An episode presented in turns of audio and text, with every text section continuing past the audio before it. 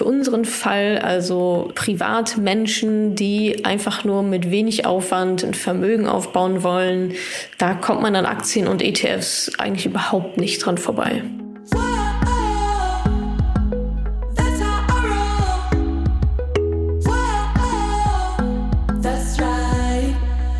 Salut, ihr Moneypenny. Schön, dass ihr auch bei dieser Podcast-Folge wieder mit am Start seid. Heute wartet ein Interview auf euch und zwar ein Interview, was mit mir geführt wurde, obviously, und zwar von dem Barbara Magazin, Magazin Barbara, von Barbara Schöneberger, das Magazin Barbara Magazin. halt. Und ja, wir haben äh, drüber gesprochen, es ging hauptsächlich um Sparen. Mit der Marlene habe ich gesprochen und herausgekommen ist ein Artikel, der heißt Die zehn Gebote des Sparens. Und wir reden darüber, ab wann du dir etwas nicht leisten kannst. Wir reden über Emotionskäufe, über Schulden, über Haushaltsbuch natürlich, über Teilzeit, über Notgroschen. Also ganz viele richtig, richtig gute Basics, aber auch ein Stück weit drüber hinaus. Und ja, ich glaube, das ist eine sehr, sehr coole Folge, weil sie viele Themen recht breit gefächert, ähm, weil wir die ganz gut auf den Punkt gebracht haben, denke ich. Also die zehn Gebote des Sparens aus dem Barbara Magazin. Das ist daraus geworden. Und jetzt viel Spaß mit dem Interview vom Barbara Magazin. Ähm, okay, dann fangen wir mal mit dem äh, ersten an. Falls du es nicht sowieso schon längst hast, leg dir ein Konto zu, ein eigenes. Das Leben ist kein Märchen, verlass dich nicht auf deinen Prinzen und nimm deine Finanzen selbst in die Hand. Ja, sehr guter, sehr guter Grundsatz gerade für Frauen. Also da gibt es ja immer noch einige Frauen, die tatsächlich kein eigenes Konto haben und Taschengeld bekommen oder Haushaltsgeld von ihrem Mann. Und das natürlich, wenn wir jetzt über finanzielle Unabhängigkeit reden, der absolute Worst Case dass ich halt nicht mal mein eigenes Geld habe und da halt ran kann und damit machen kann, was ich will. Also das ist auf jeden Fall ein super, also tatsächlich die Grundlage für alles. Also viele, ich sag mal so in unserer Generation haben es wahrscheinlich, aber ja, höre ich leider auch immer wieder noch zu oft, dass viele Frauen kein eigenes Konto haben. Kennst du da zufällig, gibt es da eine Zahl, wie viele das sein könnten? Ah, nee, das, das weiß ich leider nicht. Das ist eigentlich eine spannende Frage. Ich weiß gar nicht, ob es dazu Umfragen gibt oder so, aber habe ich jetzt nichts im Kopf dazu. Nee, leider nein. Ähm, dann gehen wir mal zum nächsten über. Wenn du dich fragst, ob du dir etwas leisten kannst, kannst du es dir nicht leisten. Sehr gut. ja, das, also, das, das finde ich tatsächlich so. Also, wenn man sich die Frage stellt, ach, kann ich mir das überhaupt leisten? Dann ist die Antwort meistens nein. Weil wenn ich mir die Frage schon stellen muss, dann kann ich es mir nicht leisten. Das ist ja wie im Supermarkt. Ich glaube, das Beispiel bringe ich auch im Buch. Äh, wenn ich an der Kasse stehe und mich ähm, strahlt irgendwie das Snickers an, dann überlege ich ja nicht, oh, kann ich mir das jetzt leisten? Sondern das kostet irgendwie einen Euro oder was und dann schmeiße ich es halt aufs Band und kaufe es mir halt. Da frage ich mich auch nicht, ob ich mir diese Snickers leisten kann. Aber ganz oft bei Urlauben oder bei Autos oder anderen größeren Anschaffungen ist immer so, ach, kann ich mir das wirklich leisten? Und oft kann man es sich unter gewissen Umständen leisten. Ja, wenn ich die Gehaltserhöhung dann bekomme oder wenn ich den und den Betrag an Steuern wieder zurückkriege, mag ja alles sein, aber in dem Moment jetzt kann man es sich dann einfach nicht leisten. Und dann sollte man es auch lieber lassen, anstatt ähm, ja, Kredit aufzunehmen oder dann lieber weiter sparen?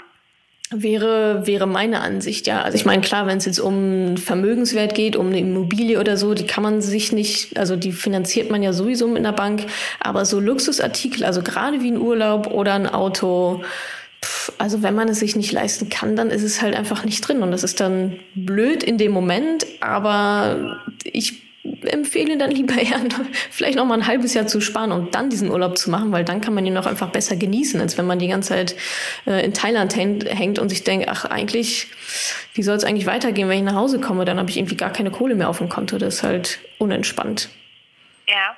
Apropos sparen. Wer sein mhm. Geld auf dem Sparbuch anhäuft, kann es genauso gut verbrennen. Ja, langsam aber sicher verbrennen, nicht alles auf einmal. aber ja, was da dahinter steckt, ist halt die Inflation, die dafür sorgt, dass unser Geld Jahr für Jahr so um die zwei Prozent plus minus, gerade ist die Inflation ja nicht so hoch, aber angestrebt sind zwei Prozent Wertvernichtung quasi pro Jahr. Und das ist eben genau das, was halt passiert, wenn ich ja, mein Geld unter das Kopfkissen lege oder auf Sparbuch lege, wo es einfach nicht mehr, wert, wo, mehr wird, wo ich keine Zinsen dafür bekomme, sondern ja, im Umkehrschluss wird es dann durch die Inflation langsam aber sicher aufgefressen, also schmilzt so dahin. Aber es machen ja trotzdem relativ viele Leute. Hast du eine Erklärung dafür, warum die das lieber so machen, anstatt es irgendwie anzulegen? Ja, ich glaube, also zwei unterschiedliche ähm, ja, Gesinnungen dahinter. Ich würde mal sagen, A, die wissen das nicht. Also die haben das nicht so vor Augen, dass sie sich denken, oh krass, stimmt, Inflation. Also das Tückische ist ja auch, die Zahlen bleiben ja gleich auf meinem Kontoauszug. Ne? Da steht 2000 Euro. Aber dass ich mir in zehn Jahren von den 2000 Euro einfach nicht mehr das leisten kann, was ich mir jetzt gerade leisten kann, das ist halt unheimlich schwer zu greifen. Also ich glaube, auf der einen Seite fehlt da wahrscheinlich so das ja, wirtschaftliche Verständnis dafür. Und auf der anderen Seite, die dies vielleicht sogar wissen, dass es so ist, haben höchstwahrscheinlich ja dann wieder eine gewisse Unwissenheit in dem Thema, okay, was soll ich denn dann damit machen? Also wenn man schon weiß, okay, Sparbuch ist doof, dann ist ja die nächste Frage, okay, was mache ich denn dann? Da wissen viele nicht weiter und oder haben einfach Angst davor, was anderes zu machen, als halt vermeintlich sicher auf dem Sparbuch liegen zu lassen. Ja. Mhm. In deinem ähm, Buch war noch so ein Satz, garantiert steht bei einer Rentenversicherung oft für garantierten Verlust. Naja, genau. Also bei einer, bei einer Rentenversicherung ist es halt so, dass wenn die etwas garantieren, wenn die dir einen, einen bestimmten, eine bestimmte Rente garantieren, dann zahlt man dafür natürlich ordentlich Geld, weil die legen das Geld ja auch für dich an letztendlich und müssen, sind aber dazu verpflichtet, dir das quasi hinterher dann auch wieder stückchenweise auszuzahlen. Das heißt, da zahlt man halt ordentlich nochmal drauf. Also ich bezahle diese Garantie halt mit. Ja, auf dem Sparbuch habe ich auch die Garantie, dass mir mein Geld keiner wegnimmt. Dafür bezahle ich aber mit zwei Prozent Inflation. Und bei einer garantierten Rentenversicherung ist das im Endeffekt genau das Gleiche. Also der Mechanismus ist der gleiche, es heißt nur ein bisschen anders. Was wäre da dann das Bessere? Also eine Rentenversicherung an sich ist ja erstmal nicht schlecht. Also nur weil ich keine habe, heißt das nicht, dass, dass alle Menschen da draußen auch keine haben sollen. Da muss man halt ja. einfach ganz genau ähm, sich das Produkt anschauen. Also was sind die Kosten dahinter? Was wird mir da versprochen? Ergibt es überhaupt Sinn in meiner Lebenssituation?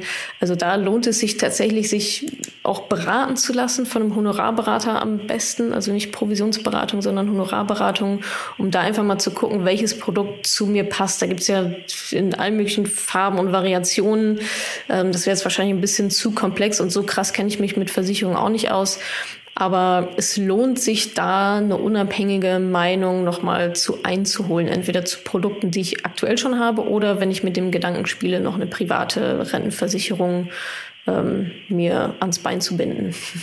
Und du hast gar keine? Nee, ich bin überhaupt nicht rentenversichert, nein. Hattest du eine und hast dann gemerkt, dass die sich nicht lohnt? Genau. Oder? Ja, genau. Ich hatte eine. Das war ja auch so, das ist so ein bisschen meine persönliche Story hinter dem, diesem ganzen Thema und Madame Moneypenny, dass ich hatte eine private Rentenversicherung und das war so ziemlich das ähm, Nonplusultra-Scheißprodukt. Also alles, was man sie, alles, was man nicht haben will, hatte ich in diesem einen Produkt. Habe ich natürlich dann hinterher erst herausgefunden. Das hat mich halt viele Gebühren gekostet. Ich glaube fast 18.000 Euro oder so. Und dann hatte ich so die Schnauze voll, dass ich gesagt habe, nee, komm, geht mir weg mit euren blöden Versicherungen. Mein Ziel ist es einfach nie wieder eine Versicherung zu brauchen. Und das war so mein, mein Startschuss, dass ich gesagt habe, okay, ich mache das jetzt alles komplett selbst. Also meine Altersvorsorge steckt komplett in Aktien, ETFs und natürlich in meinen Unternehmen. Mhm. Ähm, das heißt, wenn man merkt, dass man eine Scheißversicherung oder irgendwas Blödes abgeschlossen hat, lieber sofort weg damit anstatt noch mehr Geld zu verlieren. Also wenn es jetzt wirklich ein Produkt ist, was nicht zu mir passt, was total teuer ist, was einfach nicht das Richtige für mich ist, dann kommt ganz oft so ein blöder Gedanke, so ach, aber jetzt habe ich da ja schon so viel eingezahlt. Das ist diese der schöne Sunk-Cost-Denkfehler.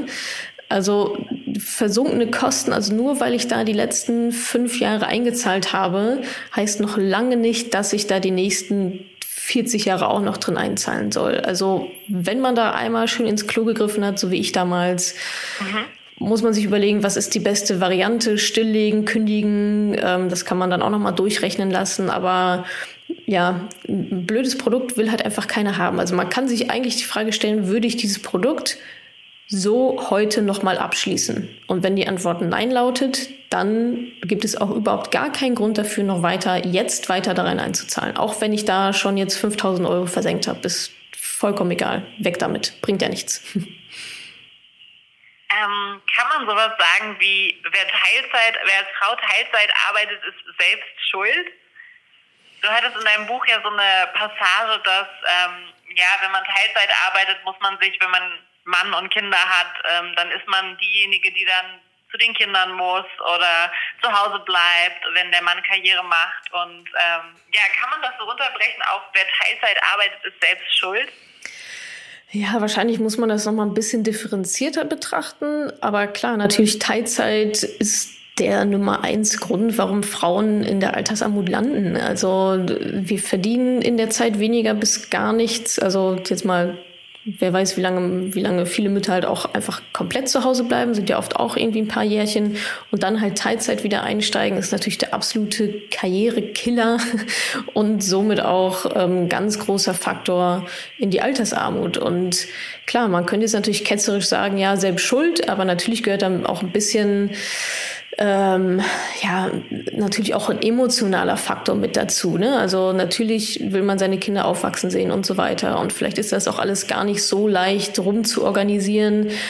Aber auf der anderen Seite kann man auch sagen, hey, wo ein Wille ist, ist auch ein Weg. Ich denke mir halt nur, oder womit ich ein Problem habe oder was ich schwierig sehe, ist, dass Frauen einfach so blind da reinschlittern und das überhaupt nicht hinterfragen. Weil die, äh, die Freundinnen das so machen, die Kolleginnen machen das so, ja, das, das ist halt so, dass die Frau dann automatisch Teilzeit arbeitet. So, wo steht das? Ein Mann kann auch Teilzeit arbeiten. So, da muss man halt drüber reden und auch proaktiv und achtsam diese Entscheidung treffen, ob man das so will. Und dann kann man ja immer noch sagen, ja, ist mir scheißegal, äh, mir ist das eine wichtiger als das andere. Aber wovor ich halt warne, ist so diese, diese Unachtsamkeit, dieses, ja, so macht man das halt. Nee, so macht man das nicht. Nur weil es bis jetzt immer so war, heißt das noch lange nicht, ähm, dass das auch der richtige ja, der richtige Lebensentwurf für einen persönlich ist. Also Teilzeit selbst schuld, ja, bis zum gewissen Grad Sicherlich, wenn man nicht mal vorher darüber nachgedacht hat. Wenn es dann aber eine, ich sag mal, achtsame Entscheidung ist, dann ist ja auch okay. Mhm. Noch mächtiger als Geld ist finanzielle Bildung. Oh ja, auf jeden Fall. Also Geld, Geld ist ja letztendlich nur ein Tauschmittel. Also das, das habe ich und das gebe ich weg und dann kriege ich was anderes dafür. Aber zu viele Menschen wissen einfach nicht, wie man mit Geld umgeht. Und deswegen ist sowas wie ein hohes Einkommen zum Beispiel auch gar kein Garant für ähm, Vermögen oder dafür, dass Menschen, die halt viel verdienen, auch ein Vermögen aufbauen oder einen gewissen Reichtum erlangen, weil einfach ein, das absolute Gros der Menschen nicht weiß, wie man vernünftig mit Geld umgeht. Dann, also das geht ja raus, wie es reinkommt. Und dann ist es auch egal, ob ich 50.000 Euro verdiene und 50.000 Euro mehr auf den Kopf haue oder 150 und 150 mehr auf den Kopf haue. Geldumgang oder finanzielle Bildung besteht vor allem daraus, klar, ich muss wissen, wie verdiene ich halt Geld am besten und am effizientesten und wie spare ich es dann und wie kann ich es so investieren, dass es sich vermehrt. Und was kann ich jetzt ich persönlich tun, um meine finanzielle Bildung quasi zu verbessern? Lesen, lesen, lesen. oder einen Kurs machen oder YouTube-Videos schauen oder Blogs lesen. Es kommt halt auf den Input an. Ne? Man muss sich einfach guten Input holen. Und das Schöne ist ja, den gibt es ja kostenlos im Internet. Also sich Finanzblogs durchzulesen oder wer lieber Videos guckt, soll sich Videos anschauen und da einfach mal anfangen, ja, reinzuspringen und sich dann so ein bisschen treiben lassen. Also man kommt da sehr schnell von A nach B zu C zu D zu E. Also es ist fast schon schwer, dann nicht mehr weiterzumachen, wenn man einmal so drin ist. Also finanzielle Bildung, ja, Schule und so weiter brauchen wir nicht drüber reden. Deswegen müssen wir das alles schön selbst machen. Aber die Möglichkeiten sind ja da. Und es gibt auch, auch sehr gute ähm, Bücher. Auch es müssen ja nicht die Hardcore-Finanzbücher sein. Ne? Es geht ja oftmals eher so um generelles Verständnis von Geld, wie ich mit meinem Geld umgehe. Also da muss man sich jetzt nicht die, das Wirtschaftsbuch irgendwie kaufen. Da muss man auch kein Mathe-Genie oder absoluter ja, Nerd sein. Nee, glücklicher, glücklicherweise nicht, weil sonst hätte ich das nämlich auch nicht hinbekommen, weil ich bin alles andere als ein Mathe-Genie, hatte auch immer eine 4 in Mathe, auch im Abitur sogar. Ich auch, ja. sehr gut. nee, das ist halt einfach viel, es ist einfach Verstehen, es ist ein, es ist ein Verständnis, es ist sicherlich auch ein gewisses Mindset, dann zu sagen, ja, ähm, habe ich irgendwie Bock drauf, macht schon Sinn, vielleicht nicht jetzt meine ganze Kohle für ähm, Scheiß rauszuhauen, sondern ein bisschen was zu sparen und zu investieren. Und wie man dann, wie man es dann wirklich langfristig investiert. Klar, da muss man sich ein bisschen reinfuchsen, aber das ist alles, das ist das kleine Einmal eins und alles, was darüber hinausgeht, dafür gibt's halt Online-Rechner. Also nicht gut in Mathe zu sein, ist Gott sei Dank überhaupt gar keine Ausrede dafür. Sehr. Ähm, kommen wir zum nächsten Gebot. Ähm, wenn du mehr Geld verdienst, zum Beispiel durch eine Gehaltserhöhung, gib nicht auch mehr Geld aus. Ja, und da treffen wir, glaube ich, echt den Kern dessen, warum viele Menschen einfach kein Vermögen aufbauen. Weil wir es so gelernt haben oder es normal ist, in Anführungsstrichen, je, also das Geld auszugeben, was wir bekommen. So und wenn ich 2000 Euro im Monat verdiene, gebe ich 2000 Euro aus. Wenn ich 3000 verdiene, gebe ich 3000 Euro aus. Das kennen wir ja wahrscheinlich alle, wie schnell das dann geht, was man sich dann so alles gönnt oder einfach auch unachtsamer vielleicht ähm, damit umgeht. Und das ist halt die große Falle. Wenn man aber das, glaube ich, verstanden hat, also ich glaube, mehr braucht es einem. Man muss eigentlich nur verstehen, so, aha, stimmt, ja, irgendwie, klar, ich wohne auch nicht mehr in meiner Studentenbude. Und dann entscheidet, nee, das ist irgendwie, macht irgendwie gar keinen Sinn. Ich bin ja vorher auch mit 2000 Euro sehr gut ausgekommen. Wofür brauche ich jetzt den Tausi mehr auf einmal? Dann kann man das, glaube ich, ganz gut abstellen und da die Entscheidung zu treffen und zu sagen, nee, ja, vielleicht gönne ich mir jetzt den Urlaub noch mehr ähm, einmal, aber die regelmäßigen Ausgaben sollten dann idealerweise nicht direkt mitsteigen, wenn das Ziel ist, ein Vermögen aufzubauen. Hast du denn noch einen Tipp? Also ist es dann besser, wenn man quasi am Anfang des Monats, äh, wenn das Gehalt gerade drauf ist, schon Geld abzwackt, anstatt dass man die ganze Zeit sieht, wie viel noch auf dem Konto ist und dann denkt man vielleicht eher, hm, dann habe ich ja noch was zum Ausgeben. Ja, genau so, ja. Also da gibt es diesen schönen Spruch, ähm, man, soll, man soll ausgeben, was vom Sparen übrig bleibt und nicht mhm. sparen, was vom Ausgeben übrig bleibt. Also das, das ist auch einfach eine, ja, eine Einstellungs- oder eine Mindset-Geschichte. Gebe ich erstmal alles auf und gucke dann, was noch übrig ist. Oh Wunder, es ist nichts übrig. Oder ähm, sage ich mir vorab, nee, jetzt, also am ersten des Monats geht erstmal meine Sparrate ab, was ich, was ich mir zur Seite sparen will. Und den Rest gebe ich dann aus. Und wenn sowas wie eine Gehaltserhöhung reinkommt, gibt es eigentlich auch eine ganz schöne Faustformel hey, klar, dann verjuckel doch 50 Prozent davon, aber die anderen 50 Prozent sparst du halt einfach. Und mhm. das ist, glaube ich, vielleicht ein ganz guter Kompromiss zwischen, ja, aber ich will mir auch dann irgendwie mehr gönnen und schicker essen gehen und andere Klamotten oder ein teures Auto, aber dass die andere Hälfte, die anderen 50 Prozent der Gehaltserhöhung auf jeden Fall gespart und investiert werden. Mhm. Das nächste Gebot, ähm, leg dein Geld an, trau dich, kauf Aktien oder Aktienfonds.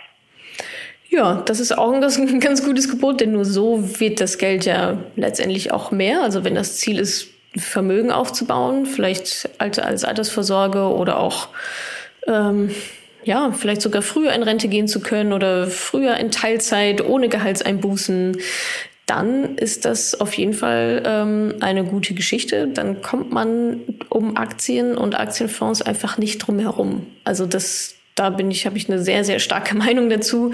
Die Frage ist halt immer, was wäre die Alternative? Ja, Immobilien vielleicht. Dafür muss man aber auch erstmal einen kleinen Groschen irgendwo liegen haben, dass man sich das leisten kann. Und da ist noch viel mehr administrativer Aufwand dahinter und Immobilie sichten und finden und unterschreiben und so. Also ich bin sehr großer Fan von Aktien und eben passiven Aktienfonds, also ETFs weil ich finde, dass das eigentlich so für uns Privatanlegerinnen einfach die beste Option aktuell ist. Das ist kostengünstig, es geht relativ schnell, ich bin super flexibel und ähm, man kann bereits mit 25 Euro pro Monat anfangen zu investieren. Also ja. Das heißt, man kann es quasi noch in jedem Alter mit jedem Geld quasi machen.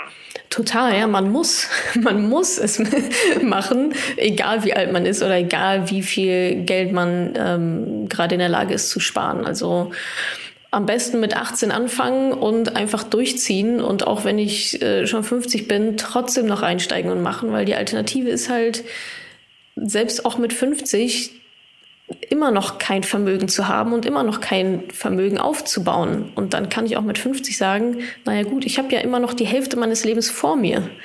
Also wir werden 100 oder 110 oder 120, wenn der technologische Wandel so weitergeht.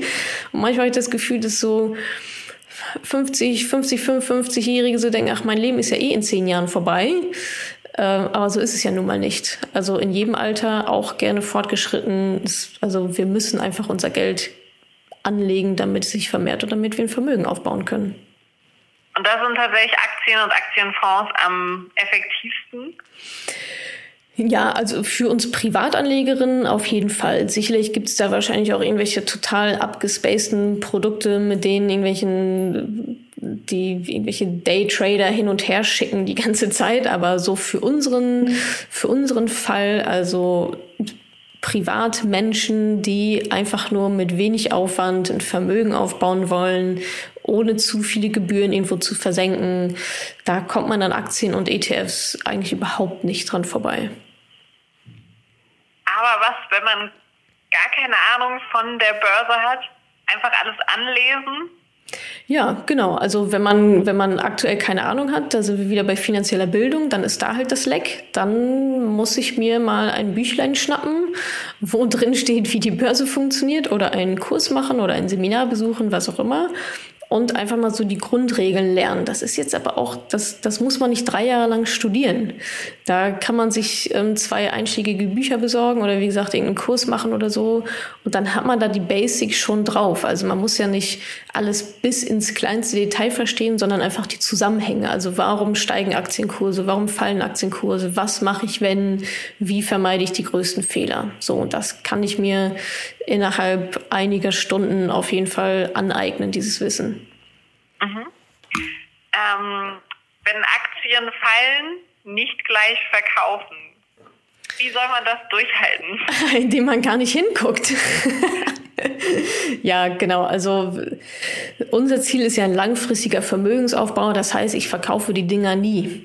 Also weder wenn sie, ähm, wenn die Kurse steigen und erst recht schon mal gar nicht, wenn die Kurse gerade fallen. Also das ist halt einfach die Philosophie dahinter, diese Buy-and-Hold-Philosophie, mit der wir eben genau das betreiben, also kaufen und halten. Denn nur so können wir das Risiko ausblenden, eben genau an falscher Stelle zu verkaufen. So, und das wollen wir auch gar nicht. Wir müssen auch gar nichts verkaufen. Wenn man die Regeln kennt und auch weiß, wie sich die Börse in den letzten 40, 50 Jahren entwickelt hat, dann kann man da sehr gut Vertrauen fassen, weil man dann nämlich weiß, dass es tendenziell ähm, nach oben geht. Nicht immer jeden Tag und auch nicht jedes Jahr, aber über einen langfristigen Horizont, da reden wir von so 10, 15 Jahren plus, entwickeln sich Börsenkurse positiv.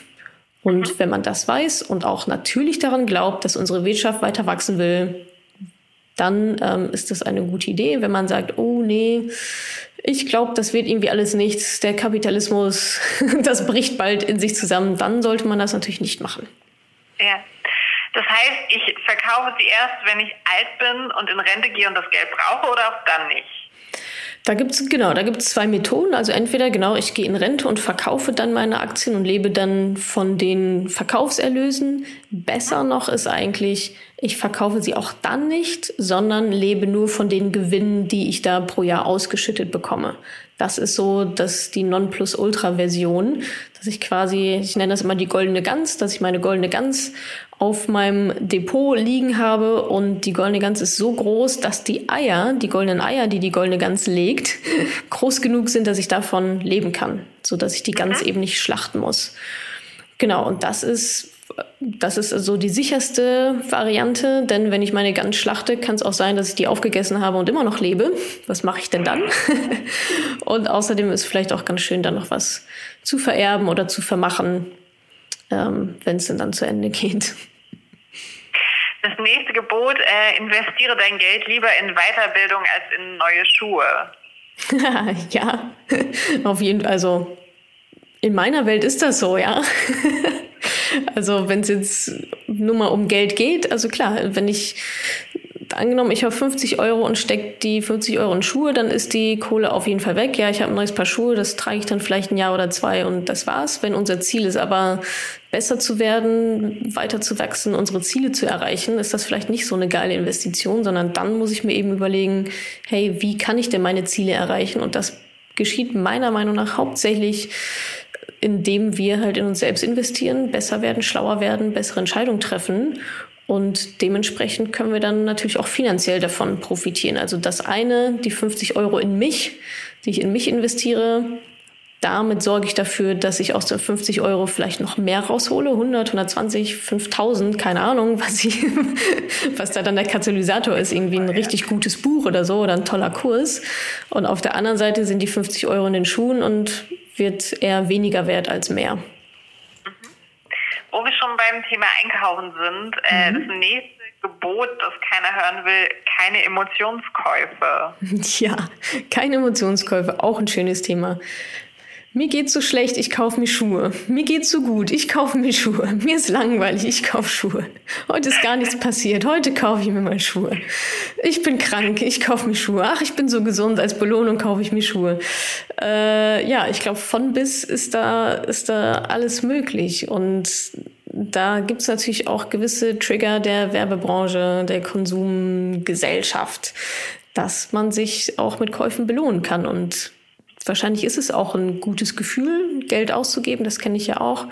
Die Frage ist halt, was habe ich dann davon? Ne? Also sollte ich nicht eigentlich mal gucken, ähm, warum ich traurig bin? und lösen Schuhe wirklich mein emotionales ähm, Problemchen, was ich da gerade habe? Die Antwort kennen wir alle natürlich nicht.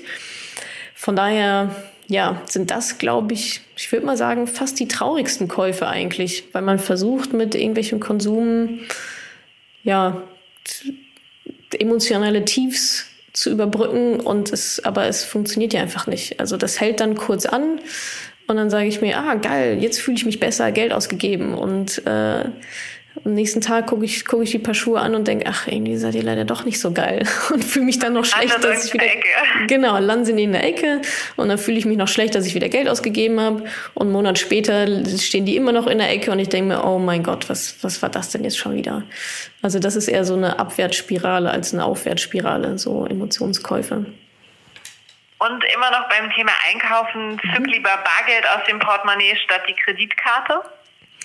Dahinter steckt die Theorie, ähm, oder was heißt Theorie, das ist tatsächlich auch belegt in, in verschiedenen Studien, dass wir mehr Geld ausgeben oder leichter Geld ausgeben, wenn wir nur eine Plastikkarte durch ein Gerät ziehen.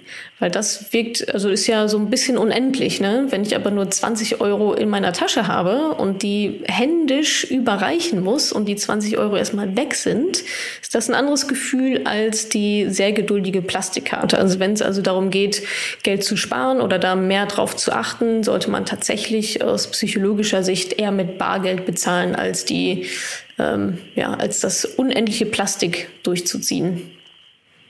Heißt das, du mit Bargeld? Ich zahle lustigerweise nur mit Karte. ich habe ich hab eigentlich, ähm, also ich habe auch immer, auch immer Bargeld quasi bei mir zu Hause und auch im Portemonnaie. Also meistens habe ich es ehrlich gesagt in der Hosentasche.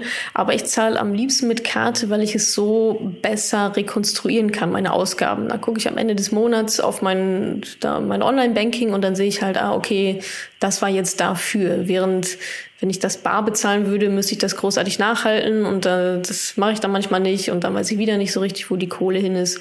Also bei mir hat das nochmal einen anderen, also mein Ziel ist jetzt aber auch nicht hart zu sparen, sondern eher einen Überblick zu haben. Aber wenn man sagt, okay, ich will jetzt sparen und ich muss alles da rausholen, dann ist Bargeld auf jeden Fall doch besser und dann natürlich aufschreiben.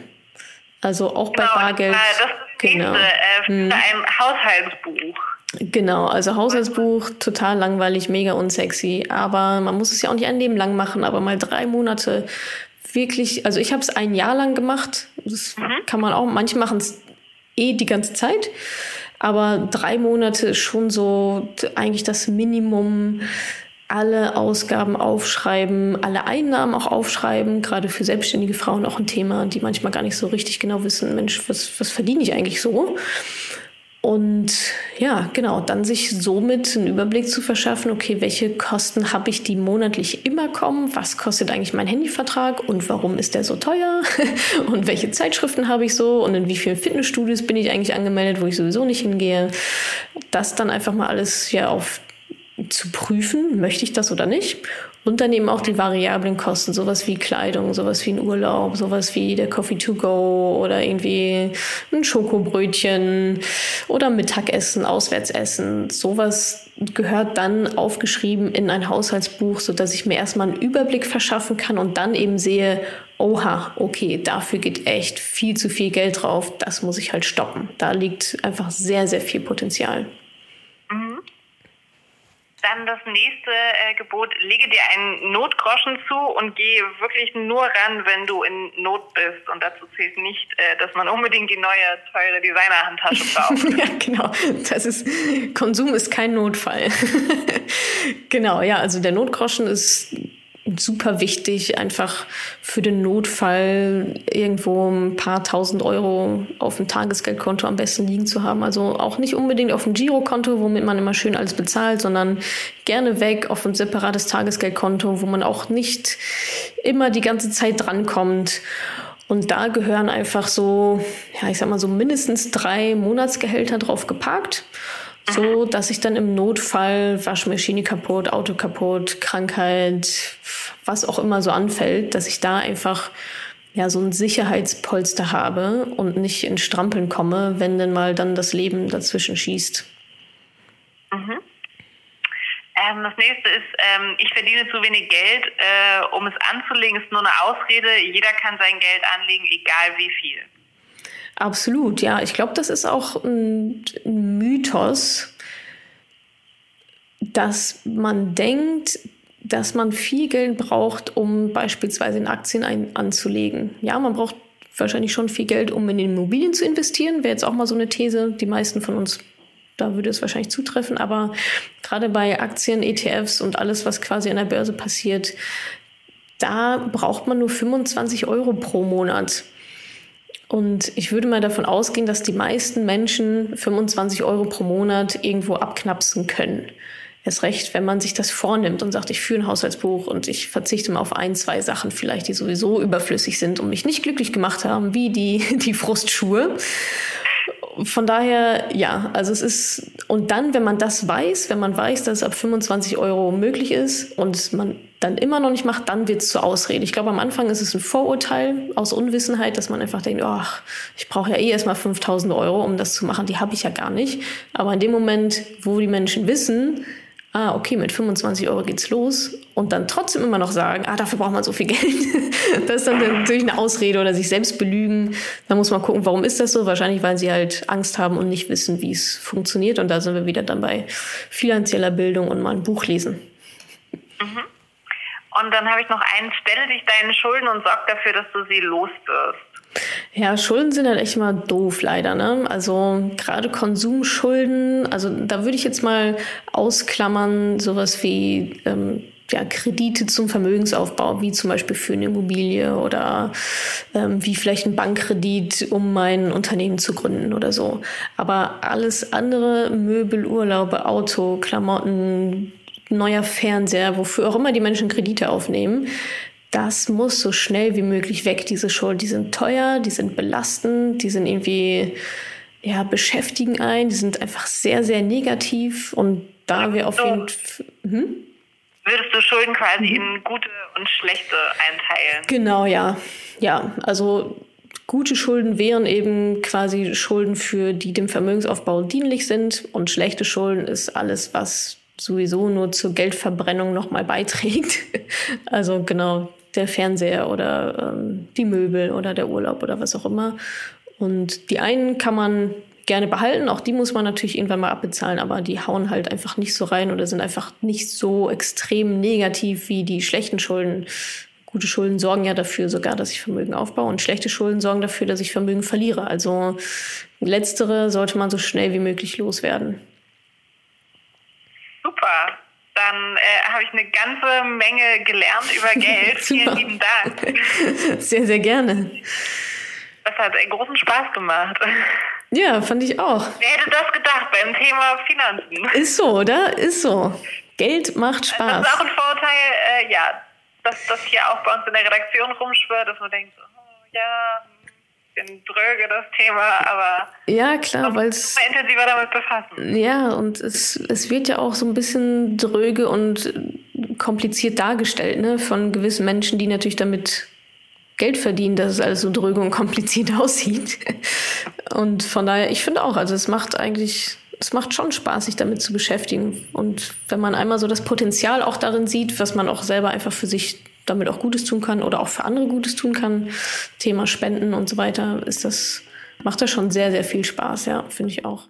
Danke fürs Zuhören. Ich hoffe, du konntest auch wieder aus dieser Folge einige Erkenntnisse für dich gewinnen. Nicht vergessen, wenn du endlich mit dem Vermögensaufbau wirklich starten möchtest, in die Umsetzung kommen möchtest und dabei auch noch von mir begleitet werden möchtest, melde dich zu meinem achtwöchigen Mentoring-Programm an. Es startet nur ein einziges Mal in 2019. Geh auf madamoneypenny.de slash mentoring 2019 und melde dich an. Den Link findest du auch in den Show Notes. Ich freue mich auf dich.